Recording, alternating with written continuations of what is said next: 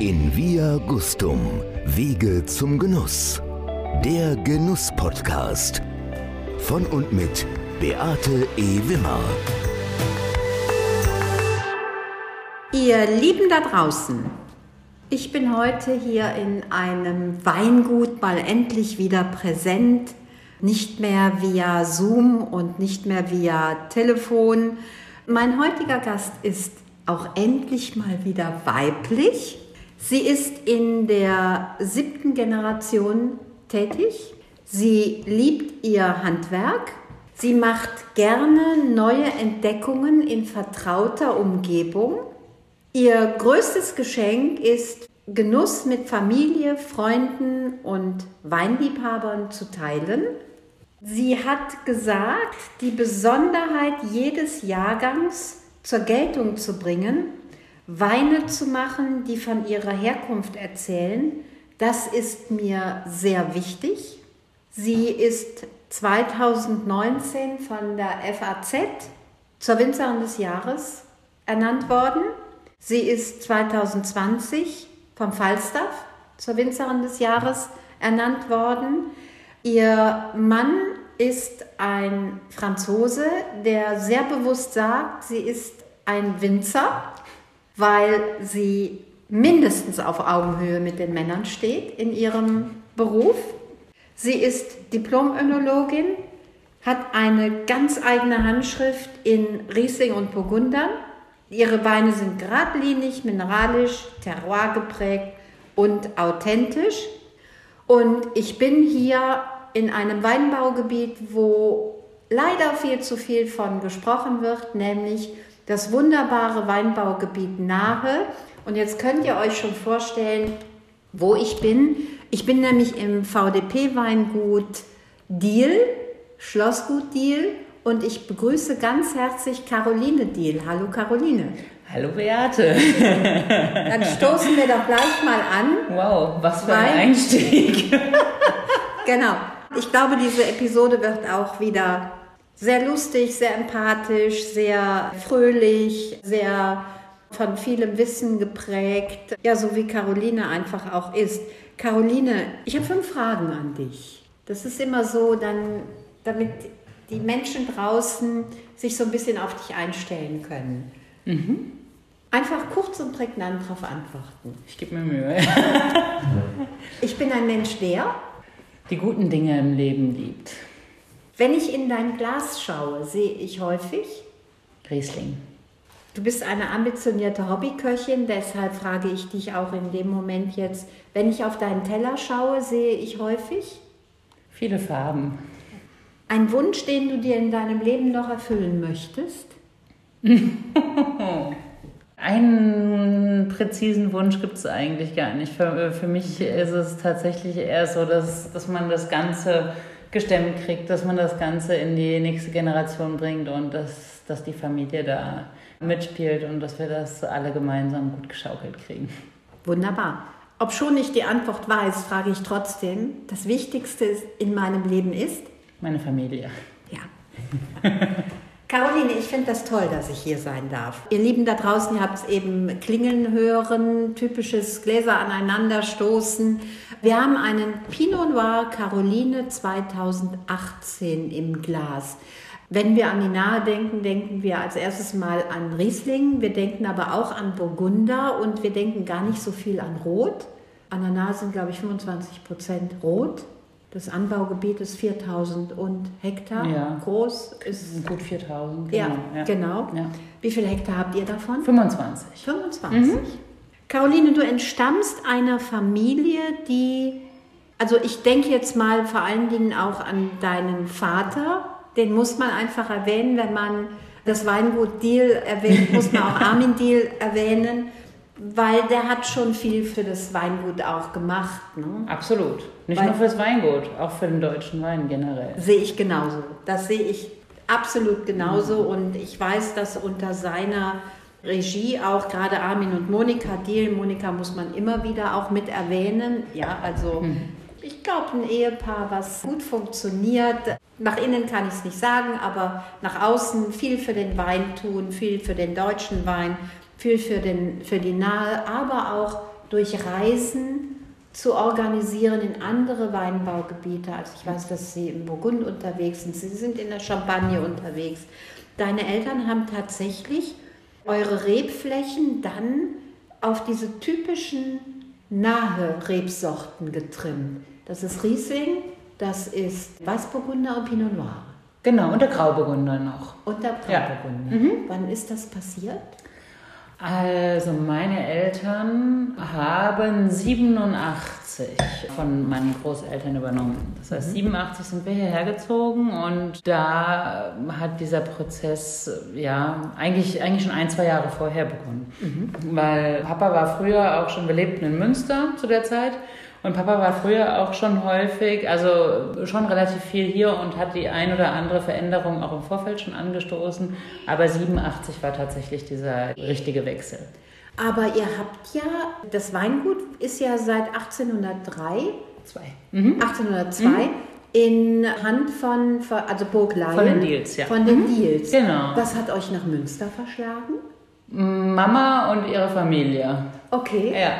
Mama kommt aus Münster ja. und meine Eltern haben sich in Spanien kennengelernt, wo cool. die, meine Großeltern mütterlicher und väterlicherseits jeweils Wohnungen hatten, mhm. gegenüber voneinander. Okay. Und die beiden waren damals dort und haben jeweils ihren Urlaub dort verbracht und haben sich dort kennengelernt.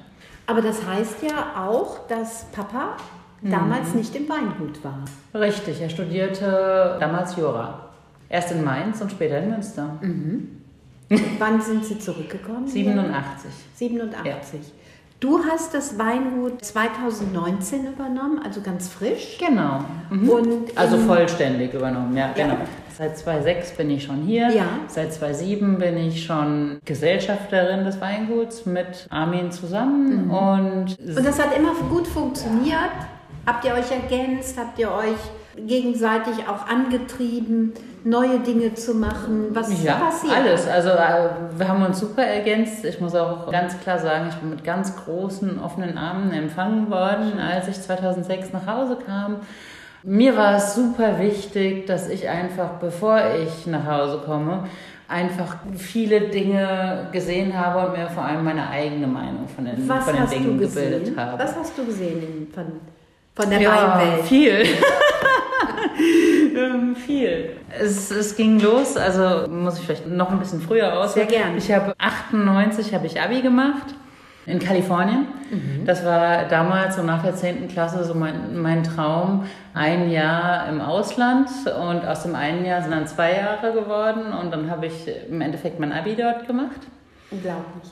Mhm, es war toll. Es war wirklich eine ganz tolle Erfahrung. Hat mir erlaubt, in sehr jungen Jahren sehr viel von der Welt zu sehen, sehr viele Menschen kennenlernen zu dürfen, die aus ganz anderen Ecken der, der Erde kommen. Ja. War wirklich toll. Und dann hat wahrscheinlich mein Vater den, den wichtigsten Schritt äh, so eingeleitet danach. Weil dann hat er gesagt, 98, naja, jetzt kannst du ja ganz gut Englisch und ich habe dir einen Sommerjob in Bordeaux organisiert, damit du Französisch lernst. Ach, cool. Insofern bin ich im Sommer 98 in Bordeaux, in Pauillac bei Pichon Lalande gewesen. Damals wow. mit Melian de Lonquesson noch und war ganz toll, weil ich da tatsächlich in dem Sommer auch die Enkeltochter von Melian kennenlernen durfte, Charlotte aus Paris, die genau in meinem Alter war. Das heißt, wir haben uns super verstanden und wir haben auch bis heute noch Kontakt miteinander. Ich war bei ihrer Hochzeit etc. Toll. Es war, war wirklich toll. Und es hat für mich wirklich die Weinwelt, also neue Augen auf die Weinwelt gegeben und auch neue Augen auf das Land Frankreich und alles, was dazugehört. Ich habe eben gesagt, dass wir den Pinot Noir Caroline im Glas haben. Nun haben wir ja in Bordeaux keinen Pinot Noir, aber ich finde, du hast schon einen Bordeaux-Style hineingebracht. Also es ist kein typischer Burgunder, mhm. den ich hier im Glas habe, sondern der ist wirklich, der hat Kraft, der hat Muskeln, der verspricht noch ganz viel zu werden. Also im Grunde genommen, du hast eben auch gesagt, als wir ihn öffneten oder als du ihn holtest, ist noch ein Baby und ja, Spiegelt der so ein bisschen deine Zeit auch im, in Bordeaux wieder? Vielleicht, ja, also da habe ich mir ehrlich gesagt noch keine, keine okay. Gedanken drüber gemacht. ich glaube, wir müssen hier in, in Deutschland mussten wir schon ein paar Mal umdenken, was mhm. die Vinifikation von Rotweinen anbetrifft und Woran vor allem was den Pinot Noir anbetrifft. Ja. Das liegt absolut an der Klimaveränderung, ja. Weil Früher, also als ich angefangen habe, war es halt schon häufig so, dass man Mühe hatte, die Trauben reif zu kriegen. Das mhm. heißt, da hat man dann versucht, tatsächlich reifefördernde Maßnahmen zu machen. Dann kam aber relativ schnell auch, auch so diese Kehrtwende, wo man gesagt hat, oh, oh, jetzt geht das ziemlich schnell, jetzt müssen wir eigentlich darauf aufpassen, dass wir nicht zu reif werden, ja. dass wir in die andere Richtung unterwegs sind. In die Marmeladige, in die Breite. Genau, ohne Struktur ja, und ohne, genau. ohne Konturen und ohne ja. Frische. Und das finde ich ja auch total schade, weil das beim Spätburgunder natürlich auch den kompletten Charme dann nimmt. Ja, ne? ja. Ja, auch die Identität. Genau, genau. Und insofern haben wir dann relativ schnell umgedacht und haben eher überlegt, wie können wir die Reben ein bisschen in Stresssituationen bringen, dass sie halt eben A, kleinere Beeren produzieren, lockerbeerigere mhm. Trauben produzieren das war, ging dann einher mit starker Entblätterung zum Beispiel, dass wir halt mehr Sonneneinstrahlung auf die Trauben gekriegt haben, dass wir die Reben nach der Blüte ein bisschen gestresst haben, dass man sie zum Verrieseln gezwungen hat. Okay. Aber jetzt wiederum sind wir, hat sich das ja auch nochmal alles so verändert, dass wir jetzt wieder an einem Punkt sind, wo man eigentlich wieder noch einen Schritt weiter denken muss und, und wieder überlegen muss, wie kriege ich die Beschattung der Beeren ja. hin und trotzdem eine lockere Laubwand. Das ist halt mit sehr, sehr viel Detailarbeit verbunden, das ist mit sehr viel Laubwandarbeit verbunden, jeden Trieb gerade zu stellen, jede Traube wirklich für sich alleine hinzustellen. Weil man, ich vergleiche es immer ganz gerne so mit Obst, was aufeinander liegt und Druckstellen kriegt, ja. wenn man Orangen zum Beispiel sich vorstellt, die in der Schale liegen die dann die Druckstellen haben und wo sie dann, dann halt eben schnell faulen. Ja. So ist bei den Trauben ja genauso. So ist es. Und deshalb ist es halt wichtig, diese Laubwand gerade hinzustellen und dann ja die Entlaubung von innen raus zu machen aus der Laubwand und wiederum außen auch trotzdem so ein paar Sonnenschirme für die Trauben zu lassen. Also insofern, das ist, ist ein sehr, sehr ständig sich wandelnder und weiterentwickelnder Prozess. Ja. Ich bin jetzt der Meinung, 18 hat tatsächlich eine sehr intensive Tanninstruktur, ja. lag War definitiv auch, auch an einem sehr warmen Jahrgang. Eigentlich der erste seiner Art, den wir so in den letzten gefühlt 20 mm. Jahren erlebt haben. Ja, ja, ja, ja das Oder stimmt. 15 Jahren. Ja, 18, 19, 20 waren sehr warm. 2003 ja. war auch Ganz sehr, genau, sehr warm. Deshalb habe ich jetzt auch 15 genau. Jahre noch mal. Gen ja. 2003 war auch genau. sehr warm. 15 hier und da, in 15 hatten wir aber auch eine tolle äh, Säurestruktur und Frische in den Weinen, gerade hier an der Nahen. Caroline, du bist in ein VDP-Weingut gewachsen, mhm. was ja auch eine Verpflichtung mit sich bringt, eine, ja, auch ihr müsst nach bestimmten Regeln auch produzieren, im Weinberg arbeiten, im Keller arbeiten. Und wenn ich mir mal so, ich glaube, der VDP hat rund 200 und ja, Betriebe. rund 200, sage ich immer. Das ist immer mal ein bisschen genau. mehr, ein bisschen weniger, aber genau. rund 200. Ja. Und von den rund 200 sind, glaube ich, die überwiegende Zahl Männer. Ja. Das kann man so sagen. Was nicht an den Männern liegt, was auch nicht an den Frauen liegt, das ist einfach so natürlich gewachsen. Aber du bist dann natürlich auch in eine Männerdomäne hineingekommen. Und ich habe das bei der Vorstellung auch gesagt, dass dein Mann Sylvain sagt, du bist ein Winzer, nämlich weil er dich mindestens auf Augenhöhe sieht. Und zudem bist du die erste Diplom-Önologin in eurer Familie. Das heißt, mhm. du bist die erste studierte Weinfrau in der Familie. Oder auch Weinmann. Ja. Oder Weinmann. genau, das geht ja. ja gar nicht. Genau. Das ist schon, was, was macht das mit dir? Wie bist du damit zurechtgekommen? Auch das ist so ein, so ein Prozess, der tatsächlich sich so, so entwickelt hat. Und da habe ich mir gar keine richtigen Gedanken drüber gemacht, sondern ich bin meinem, meiner Leidenschaft gefolgt und meinem Wissensdurst gefolgt und deshalb hat sich das so entwickelt und deshalb hat sich das so, so ergeben, will ich fast sagen. Wo hast du studiert? In Geisenheim. In Geisenheim. Ja, Geisenheim. Mhm. Ich liebe Geisenheim. 2004 Diplom gemacht. Ich bin noch gute alte Diplom-Studentin. Ja. Also ich glaube, einmal Geisenheim, immer Geisenheim. Es hat einfach so einen gewissen Spirit. Ich mag es. Ich mag es sehr. Ja, und du dann auch noch neben so einem kraftvollen Vater dann sein eigenes. Ding zu machen, das ist ja nochmal ungleich schwerer. Ja, also es ist, es ist ein, definitiv nicht leicht, es ist eine Herausforderung, aber genau. ich habe es mir halt so, so ausgesucht, dass ich gesagt habe, ich möchte erstmal meine Lehr- und Wanderjahre tatsächlich machen, durchführen, aufsaugen und dann meinen Weg und meine Vision tatsächlich aufbauen. Ich habe es als extremst wichtig empfunden, wenn ich einen solch starken Vater und dann auch später Geschäftspartner neben mir habe, dass ich weiß, was ich möchte, dass ich weiß, in welche Richtung ich mich entwickeln möchte und dass ich weiß, wie es funktioniert. Ich weiß, du machst was anders. Das werde ich aber jetzt nicht sagen. Ich frage dich. Was macht Caroline anders als Armin? Naja, also das ist eine ich, komplexe Frage. Das ist wieder eine sehr komplexe Frage, auf alle Fälle. Da könnte man jetzt alleine eine Stunde drüber reden. Mhm. Aber man muss es ja ein bisschen runterbrechen. Und ich glaube, es ist schon alleine durch die Tätigkeit, die ich ausübe, anders und durch den Werdegang, den ich hinter mir habe, anders.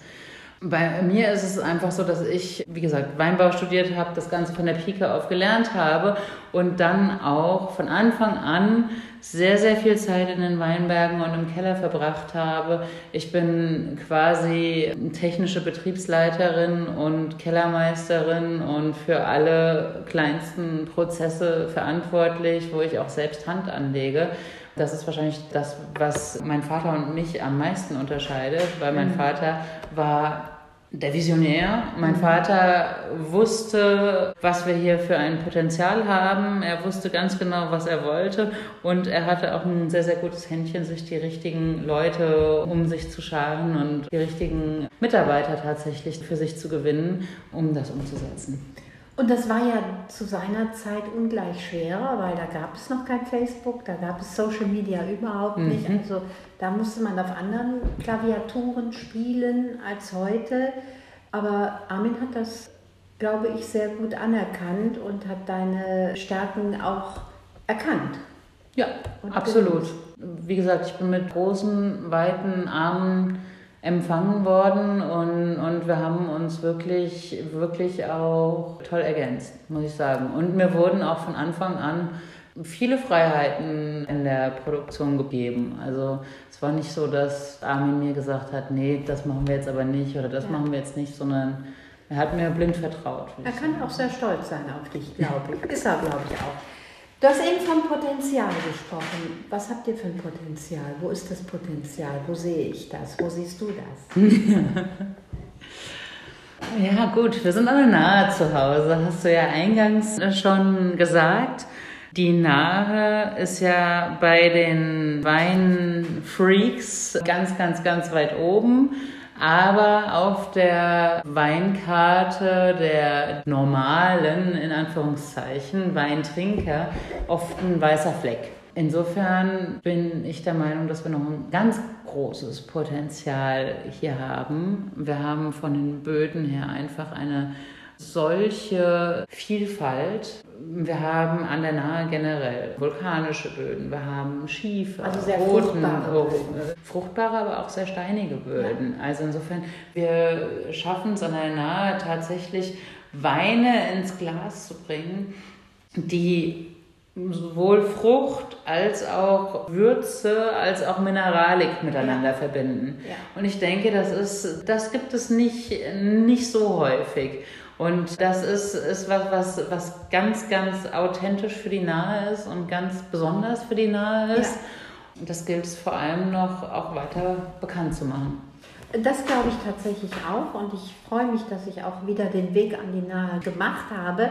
Also was mich immer wieder fasziniert ist, du hast eben von Frucht und Würze gesprochen mhm. und das kombiniert aber mit einer gewissen Kargheit. Ja. Ihr reduziert das wirklich aufs Wesentliche und das ist das, was für mich immer wieder die Nahe mhm. auch so ausmacht. Mhm. So.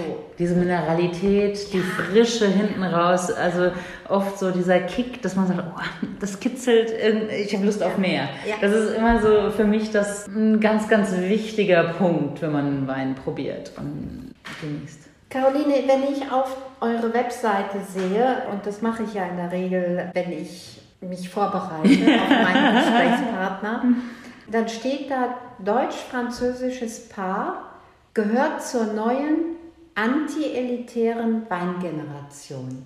Was stelle ich mir denn unter anti-elitären Weingeneration vor? Ich kann es mir denken, aber ich denke jetzt mal an Theresa Breuer zum Beispiel, mhm. die gehört genauso dazu. Lisa Bunn gehört genauso dazu. Ist das was typisch Weibliches? Da, das ist eine gute Frage. Ja, das weiblich ist. Du triffst doch immer wieder genau den Punkt zu treffen, wo ich nicht konkret antworten kann. Aber was, was habt ihr beiden damit gemeint? Sylvain und du? Wir meinen einfach, dass es unkompliziert ist, dass es um das Wesentliche geht, dass es um den Genuss geht, dass es um die Leidenschaft für die Top-Produkte, Leidenschaft für die bestmögliche handwerkliche Arbeit, die wir tatsächlich abliefern, ohne dann mit einem, ja, ich weiß es nicht, ohne mit, mit einem Kostüm dazustehen, sondern einfach, dass wir sind, wie wir sind und dass wir das Produkt bestmöglich handwerklich produzieren, auf die Flasche bringen und somit transportieren auch. Und dann halt immer wieder den Genuss, die Verbindung zwischen Essen und Wein und zusammenbringen und diese Leidenschaft transportieren. Also man kann den Wein auch in der Jeans verkaufen und muss nicht unbedingt ein Abendkleid oder ein Cocktailkleid Definitiv, tragen. Ja. ja. ja. okay. Sylvain ist dein Mann, Sylvain Torisson-Diel. Mhm. Und äh, ihr Lieben da draußen, ihr müsst ihn kennenlernen, ihr werdet ihn lieben. Er ist ein Herzensmensch, er ist wirklich, er sprüht vor Anekdoten und ich glaube, er lebt auch dieses Thema. Wo habt ihr euch kennengelernt? Wo lernt man einen Franzosen in Deutschland kennen? Wir haben uns bei einem Schokoladen- und Weinfestival tatsächlich Ach. kennengelernt.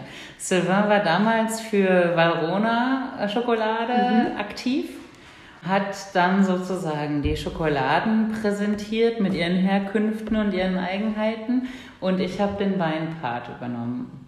Sehr cool. Mhm. Und dann hat es gefunkt und dann genau. habt ihr gesagt, wir müssen das zusammen machen. Mhm, dann ziemlich kurz darauf ja, haben, wir uns, haben wir uns verabredet und okay. ja, war, hat wirklich gefunkt. Sehr schön, ihr seid auch ein tolles Paar.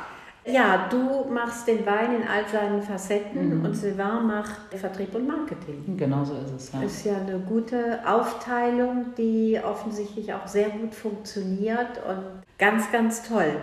So, und dann kommt Corona. Du hast mir gesagt, ein Drittel, ein Drittel, ein Drittel, also ein Drittel Privatkunden, ein Drittel Fachhandel und ein Drittel Gastronomie. Aber das heißt, euch sind zwei Drittel tatsächlich, als dann Corona kam, auch weggebrochen.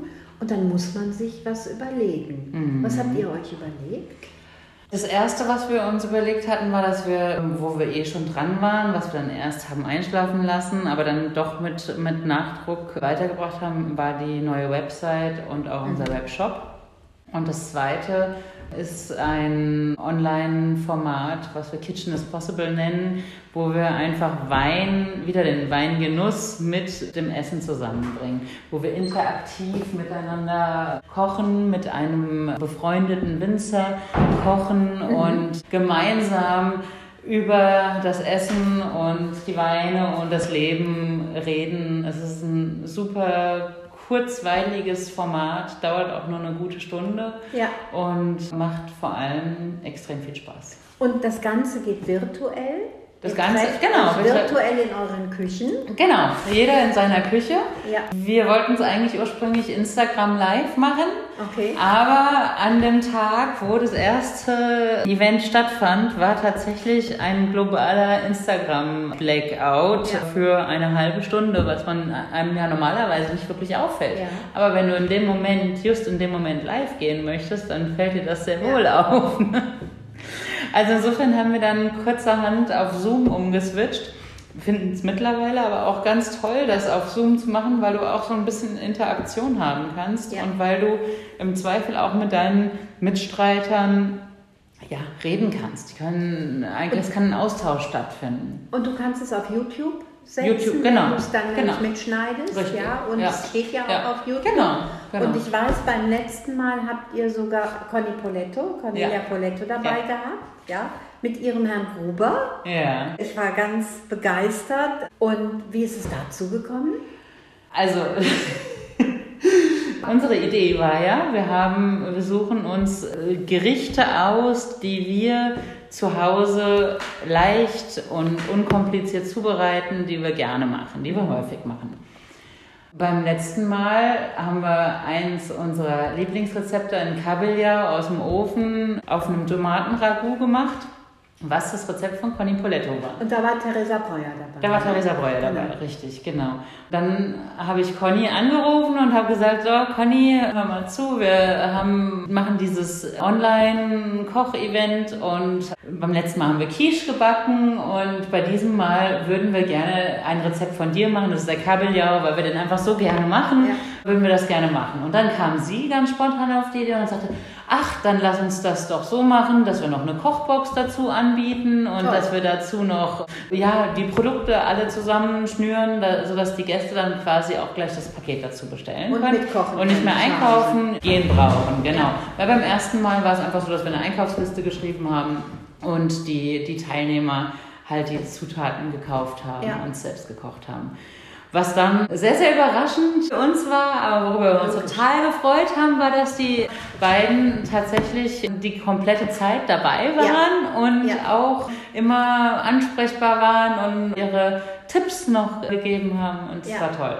Und das ist ja auch das Faszinierende, wenn so Hintergrundwissen noch dazugegeben wird. Das hat ja einen erheblichen Mehrwert, wenn ich höre, wie kann ich mit den Produkten umgehen. Ja. Und wenn ich dann auch im Vorfeld bestimmen kann, welche Produkte ich damit hineingebe. Und wenn ihr vorher diese Kochbox verschickt, finde ich das großartig. Das nächste Kitchen is Possible steht an. Wann ist das? Nächste Woche Freitag, ich glaube der 21. Mai. Und was erwartet uns da? Da sind die Rebholz-Brüder zu Gast. Verschickt ihr dann auch vorher eine, eine Box? Es wieder? gibt vorher eine Weinbox, genau. Eine Weinbox gibt es jedes Mal. Ja. Es sind immer vier Weine, zwei Weine von uns und zwei von dem, von dem Gastwinzer. Und das nächste Mal haben wir auch nochmal einen Gastronomiepartner dabei, und zwar vom Restaurant Gustav und. Weinsinn in Frankfurt. Ja, sehr gut. Und auch die Scheibers bieten jetzt eine, eine Kiste an mit den speziellen Zutaten, die man direkt dort bestellen kann per E-Mail. Und ähm, das sind so Sachen, die haben uns total überrascht, dass die Gastronomen da so positiv drauf reagiert Ja. haben. Ja. Und gesagt, oh ja, klasse, machen wir sofort und wir machen noch eine Kiste. Das hätten wir, hätten wir gar nicht erwartet. Hätte dieses Format Kitchen is Possible ohne Corona stattgefunden? Wahrscheinlich nicht, weil wir uns wahrscheinlich gar nicht damit befasst hätten, weil wir uns wahrscheinlich gar nicht mit dieser Online-Kommunikation, die heute fast normal geworden Ja. ist, via Zoom Ja. oder Teams oder welcher Plattform auch immer, was ich auch toll finde, muss ich sagen. Sehe Also ich ich finde, so, es ja. ist viel besser als ein Telefonat. Ja. Und es kann auch ganz viele kleine Treffen, sage ich mal, ersetzen. Ja. Ich bin der Meinung, dass, dass der private Kontakt und der persönliche Kontakt nach wie vor sehr, sehr wichtig ist. Genau deshalb genieße ich es jetzt auch so, dass du heute zu Dass Gast wir- hier ja, bist. Genau. Und dass man endlich mal wieder ein Ja. anderes Gesicht sieht, Ja. weil gefühlt ist man ja seit einem Jahr eigentlich in seiner eigenen Blase Ganz unterwegs. genau, ja.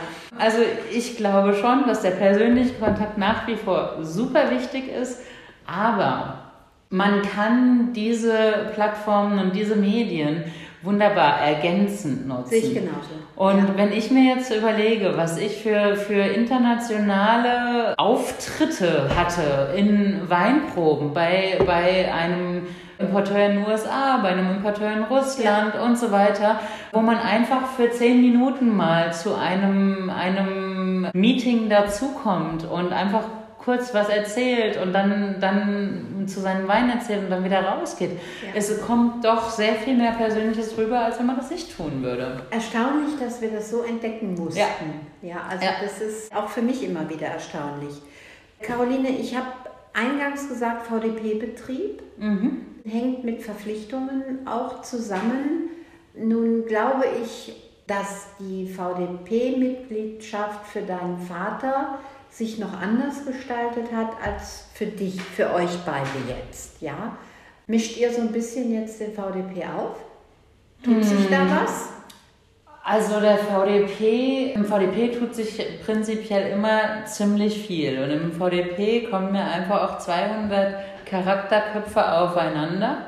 Es ist jetzt so, dass wir an der Nahe tatsächlich mit bei allen VDP-Mitgliedern quasi in einer Generation jetzt sind und alle, ja, ich sag mal, zwischen, zwischen 30 und 45 sind und das ist einfach auch, auch toll, weil man einfach auf einem ähnlichen Sehr gut. ja, Segment, Lebensabschnitt auch Ja. ist. Ne? Und, und da kann man einfach auch viel bewegen und Da viel. sind wir auch wieder auf dieser sogenannten Augenhöhe. Ne? Ja, also genau. man ist nicht nur qualitativ auf Augenhöhe, sondern auch, ich denke, im frischen Geist auf Ja. Augenhöhe. Ja, wenn Ich das so absolut. absolut. Das ist wirklich toll. Gut, mein Vater war ja natürlich viele, viele Jahre der Vorsitzende vom VDP nahe. Ja, war auch in der, im Präsidium des Bundesverbandes für, für lange Zeit drin, Ja. hat auch da sehr, sehr viel an der Nahe bewegt, hat bereits 1997 die, den Ursprung der Lagenklassifikation hier äh, äh, in Stein gemeißelt und so weiter. Also da haben, ich denke, wir sind als Betrieb da schon auch sehr an, mit dem VDP verwurzelt und haben viel bewegt, was den VDP angeht. also für mich ist es ganz wichtig, einfach auch so jetzt von dir zu hören, dass der VDP nicht stehen bleibt, sondern dass wirklich auch die, die Nachwuchsgeneration das aktiv mit betreiben und Ja. auch vorantreiben. Ja, das ist absolut so. Ich habe auch schon ein paar Mal mitgekriegt, dass der VDP so ein bisschen ein verstaubtes Absolut, Image ja. hat. Es war auch vor 20 Jahren ich, schlimmer. was, was ich persönlich gar nicht verstehen kann, weil Ja. ich finde, dass, dass wir im VDP so viel machen und uns mit ich so vielen genauso. Themen befassen und auch in den letzten Jahren so viel kommunikativ tatsächlich erreicht haben, dass ich eigentlich der Meinung bin, dass wir im Moment sogar ziemlich dynamisch unterwegs Sehe ich auch sind. so. Also ich habe mit einem sehr prominenten Winzer gesprochen, der gerne in den VDP ginge. Der sagt, der VDP kommt an Veranstaltungen, der präsentiert sich auf Plattformen, wo es kaum ein anderer macht. Mhm. Ja, wo auch kaum ein anderer hinkommt. Und ich erlebe tatsächlich, ich bin jetzt seit tatsächlich in diesem Jahr 25 Jahre im Weinbusiness. Äh, ich habe silberne Hochzeit, genau. Ja, da müssen wir gleich drauf anstoßen. Genau, da wir gleich drauf anstoßen. Ich erlebe den, den VDP auch nicht mehr als verstaubt, sondern wirklich auch sehr dynamisch. Man trifft junge Menschen, es geht voran, es gibt neue Themen. Essen und Trinken spielt eine große Rolle mittlerweile. Also ich bin ja jemand, der gerne zwischen Küche und Keller vermittelt.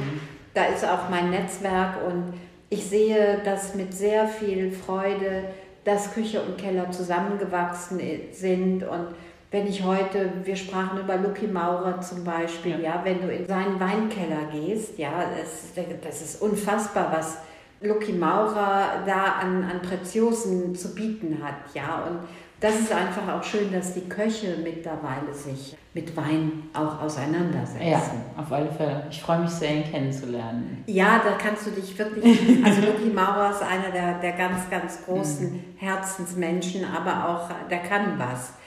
Zum Schluss möchte ich gerne noch erwähnen, dass wir ein gemeinsames Projekt jetzt in Angriff genommen haben, wo ich mich besonders drauf freue. Nämlich Heiko Antoniewicz hat ja die Kulinarikkiste ins Leben gerufen und Gemeinsam haben wir dann dieses Winemakers Journey kreiert und wir haben jetzt Andrea Wirsching laufen mit dem fränkischen Seelenfutter, was wirklich großen Anklang findet. Der nächste wird äh, Roman Nowotniczanski sein von Van Volksen. Da wird es groß, weil Roman kann nur groß. Er ist ja auch groß. Er ist groß, sowohl von der Statur als auch von seinem Auftreten, von seinen Weinen. Da können wir uns drauf freuen, weil da gibt es Seafood wirklich in alleroberster Klasse. Und das Weingut Deal wird dann auch der nächste Partner von Winemakers Journey, Kulinarikkiste, Heiko Antoniewicz und Sarah Schweitzer. Ich freue mich sehr drauf und jetzt müssen wir euch erstmal zusammenbringen, damit ihr euch, Heiko und du, die Schnittmengen findet. Und ich glaube, die Menschen da draußen dürfen sich dann auch auf ein tolles Format wieder freuen. Ich freue mich auch sehr darauf. So ja. immer diese Ideen, wo die richtigen Menschen zusammenkommen und wo daraus einfach, einfach was noch Tolleres wird. Absolut. Weil ich bin immer der Meinung, man kann alleine auch immer nur so ein, Stück erreichen. Wenn man, wenn man die richtigen Menschen trifft und ja. wenn, man, wenn man dann einfach ein bisschen weiter spinnt, auch manchmal, ja. ne? Ja. dann wird es richtig schön und macht besonders viel Spaß. Also ich freue mich besonders drauf. Es ist mein Job, immer die richtigen mhm. Menschen zusammenzubringen. Das mache ich mit viel Herzblut, mit viel Leidenschaft. Und wenn es dann um Essen und Trinken geht, dann geht es mir sowieso immer gut und dann mache ich es umso lieber. Caroline Diel, Vielen, vielen Dank. Ich glaube, dass wir viel mal hinter die Kulissen von dir blicken konnten. Ich freue mich, dass es dich als, als Mensch, der die deutsche Weinszene auch mitprägt, gibt. Ich glaube, dass du sehr viel für die Nahe auch zu sagen hast, sehr viel tust. Wir brauchen solche Leuchttürme wie das Schloss Gut Deal. Und vielen Dank, dass ich da sein durfte. Sehr, sehr gerne, liebe Beate. ich freue mich. Tschüss. Ach so, das habe ich natürlich noch nicht gesagt. Ich sitze hier einer Mutter von drei Kindern gegenüber, die das alles wuppt. 25 Hektar, drei Kinder, die einen sehr zufriedenen und regen Eindruck machen, tolles Haus, sehr viel Verantwortung übernehmen. Toll. Nur weil ich einen Mann habe, der da mich so wunderbar ergänzt. Sylvain Toussaint Deal. Das ist das Schlusswort. Danke sehr. Tschüss. In Via Gustum, Wege zum Genuss. Der Genuss-Podcast. Von und mit Beate E. Wimmer.